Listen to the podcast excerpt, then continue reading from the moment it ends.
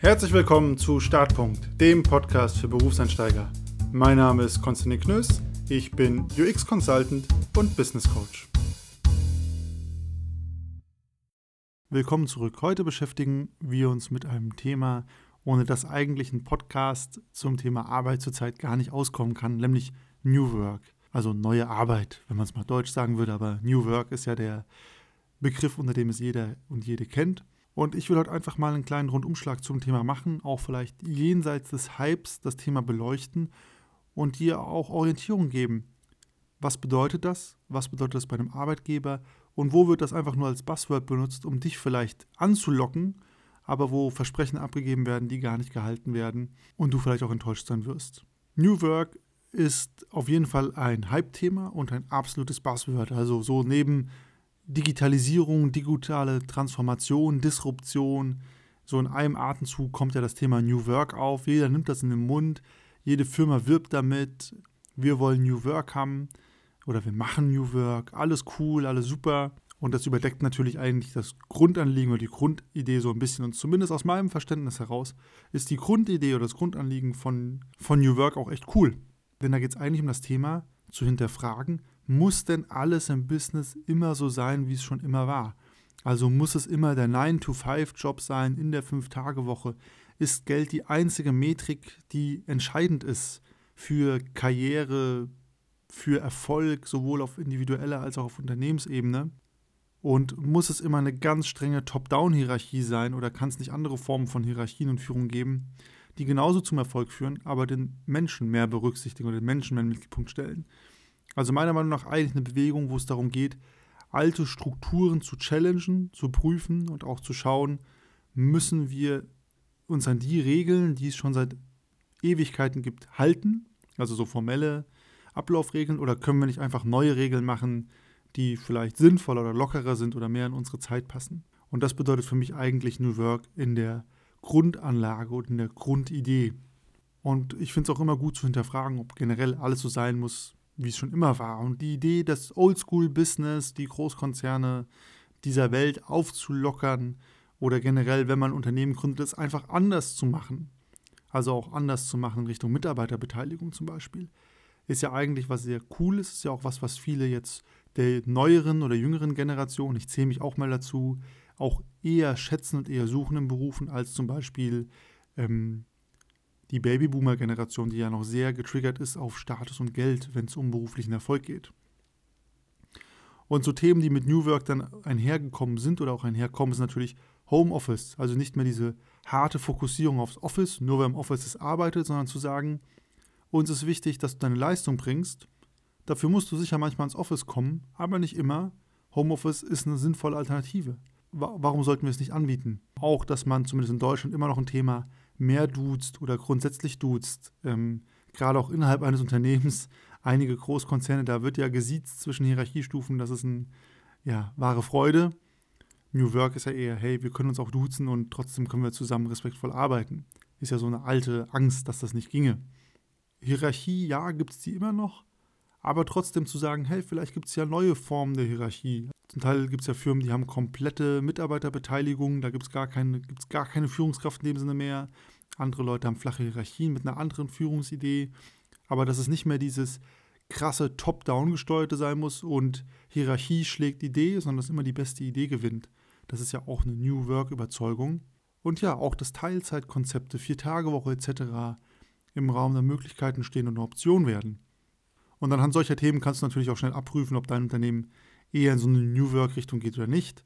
Gerade im Thema Hype, wenn man so New Work sagt, dann denkt man natürlich immer an einen Tischkicker im Office, einen Kühlschrank mit Fritz Cola und irgendwie fancy Office-Räumlichkeiten. Und ich finde, das überdeckt aber das Grundanliegen eigentlich, weil eigentlich geht es bei New Work um strukturelle Grundsatzfragen der Arbeit. Und ich finde, man kann ein hässliches Office haben, aber trotzdem New Work machen. Einfach weil es ja ganz andere Dinge gibt auf der Basis, auf der man das ja miteinander leben kann in einem Unternehmen. Und damit sind wir auch ein bisschen bei dem Problem mit New Work. Denn New Work wird häufig als Fake-Label benutzt.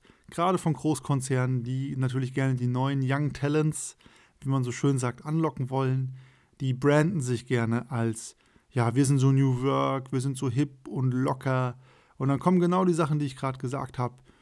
Schickes neues Office, der Tischkicker, der berühmt-berüchtigte. Startups machen das ja auch gerne.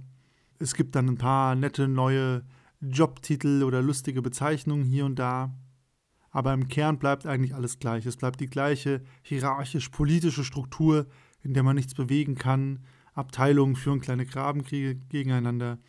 Und das merkt man ja auch sehr schnell, wenn man da ist. Ob das alles nur so ein bisschen Anstrich ist und dann aber doch nichts wirklich inhaltlich geht. Und umgekehrt ist da dass man das gleiche Problem. Also von einem Tischkicker kann man natürlich keine Miete zahlen. Und das kann ja auch nicht die Antwort auf alle Fragen dieser Welt sein, dass ein Tischkicker in der Firma steht. Das finde ich persönlich, und vielleicht merkt man es, ich bin auch kein Tischkicker-Freund an sich, weil ich das nicht so cool finde. Aber das ist natürlich auch irgendwie Quatsch. Also darum geht es ja nicht bei New Work. Es geht nicht darum, dass ein Tischkicker da, da steht und alle Leute die ganze Zeit am Tischkickern sind. Also am Ende des Tages sind wir natürlich immer noch auf der Arbeit und müssen was arbeiten, weil sonst gibt es die Firma nicht mehr. Aber wir können uns natürlich die Frage stellen, wie gut oder ja auch schlecht gestalten wir diese gemeinsame Arbeitszeit. Und das ist eigentlich New Work. Und hier ist genau das Problem. Viele Firmen, die faken das. Und gerade bei Großkonzernen, wenn die schon so eine Oldschool-Kultur haben, auch über die Belegschaft hinweg, das ändert man nicht von heute auf morgen. Das kann sich über Generationen ändern, aber das muss ein echter Wille des Unternehmens sein, was zu verändern. Das muss top-down getrieben sein, über die Führungskräfte, über die Unternehmensführung. Das ist ein langer Prozess. Gleichzeitig gibt es auch ja, hippe junge Unternehmen, die wirken cool und locker von außen, die vertreten aber genau das gleiche Oldschool-Gedankengut wie ein Großkonzern. Ist manchmal sehr schwer zu identifizieren, aber da wird New Work so ein Fake-Label oder so ein Etikett, das man halt anbringt, um ähm, ja, Fachkräfte anzulocken. Und das führt mich auch zum letzten Punkt beim Thema New Work. New Work ist mit Vorsicht zu genießen, denn es ist trotz allem ein Privileg der Knowledge Worker. Es gibt Berufszweige, die können sich nicht mit solchen Themen beschäftigen, wie Vier-Tage-Woche oder wir diskutieren jedes Thema aus. In manchen Berufszweigen würde es auch niemals funktionieren. Also in, bei der Feuerwehr, in einem Krankenhaus, wo schnelle Entscheidungen getroffen werden müssen, da lassen sich manche New Work-Konzepte so gar nicht umsetzen. Ähm, einfach weil es so nicht funktioniert. Die haben andere Methoden, um schnelle Entscheidungen zu treffen und trotzdem die bestmöglichen Ergebnisse zu produzieren. Funktioniert auch aber es ist schon was sehr Privilegiertes als Knowledge Worker oder auch als begehrte Fachkraft solche Dinge angeboten zu bekommen.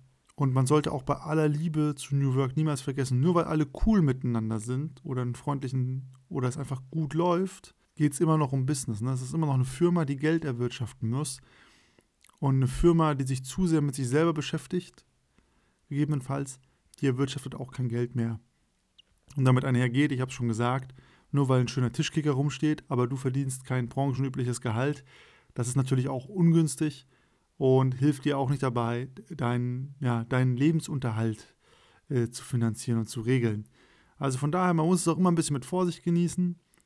Ich finde, was auf jeden Fall so das Fazit sein kann, ist, wenn dir das wichtig ist, macht es Sinn, darauf zu achten, was für eine Kultur hat das Unternehmen, das ich gehe? Stehen die für ja, Progressivität? Für Mitarbeiterbeteiligung herrscht ja ein Wettkampf der Ideen.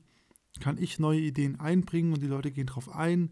Verhalten sich die Leute authentisch oder leben die jetzt nur irgendwas vor, weil es jemand ihnen vorgegeben hat? Und das daran ein bisschen zu beurteilen und nicht zu sehr an Äußerlichkeiten wie, oh, hier ist aber ein super schönes Office und der Kühlschrank ist voll mit Cola. Das wäre so meine Empfehlung. Wenn dich das Thema ansonsten weiter interessiert, ich habe auf jeden Fall mal eine Folge gemacht die dreht sich nicht ganz um das Thema New Work, aber geht in die Richtung Geld oder Liebe ist die Folge Nummer zwei. Da geht es ja um die Frage, was bietet dir eigentlich Unternehmen? Geld, also rein monetäre Faktoren oder Liebe. Und dann habe ich auch vor nicht allzu langer Zeit ein Interview mit Tim Bosenik gemacht. Ähm, die Folge heißt Das perfekte Unternehmen. Ich weiß gerade nicht mehr genau, welche Folgennummer es war, um ehrlich zu sein. Aber da beschreibt Tim, der schon einige Unternehmen ja gegründet und begleitet hat, auch nochmal, ja, nach welchem Muster diese Unternehmen aufgezogen waren, was die ausgemacht hat und wie da auch jemals Mitarbeiterbeteiligung gelebt wurde. Und aktuell ist an einem Unternehmen, ich würde es fast schon Experiment nennen, alle Mitarbeiter sind gleich, kennt, jeder kennt das Gehalt von jedem und alles wird ja per Mehrheitsentscheid ausdiskutiert. Also auch was ganz anderes und ganz spannend. Kann ich auf jeden Fall beide Folgen nur empfehlen, zumal reinhören, wenn dich das Thema noch mehr interessiert. Und wenn du sonst noch Fragen, Feedback zur Folge hast, dann melde dich gerne bei LinkedIn, Insta oder per E-Mail. Alle Kontaktdaten findest du in den Show Notes. Und ansonsten bis zum nächsten Mal.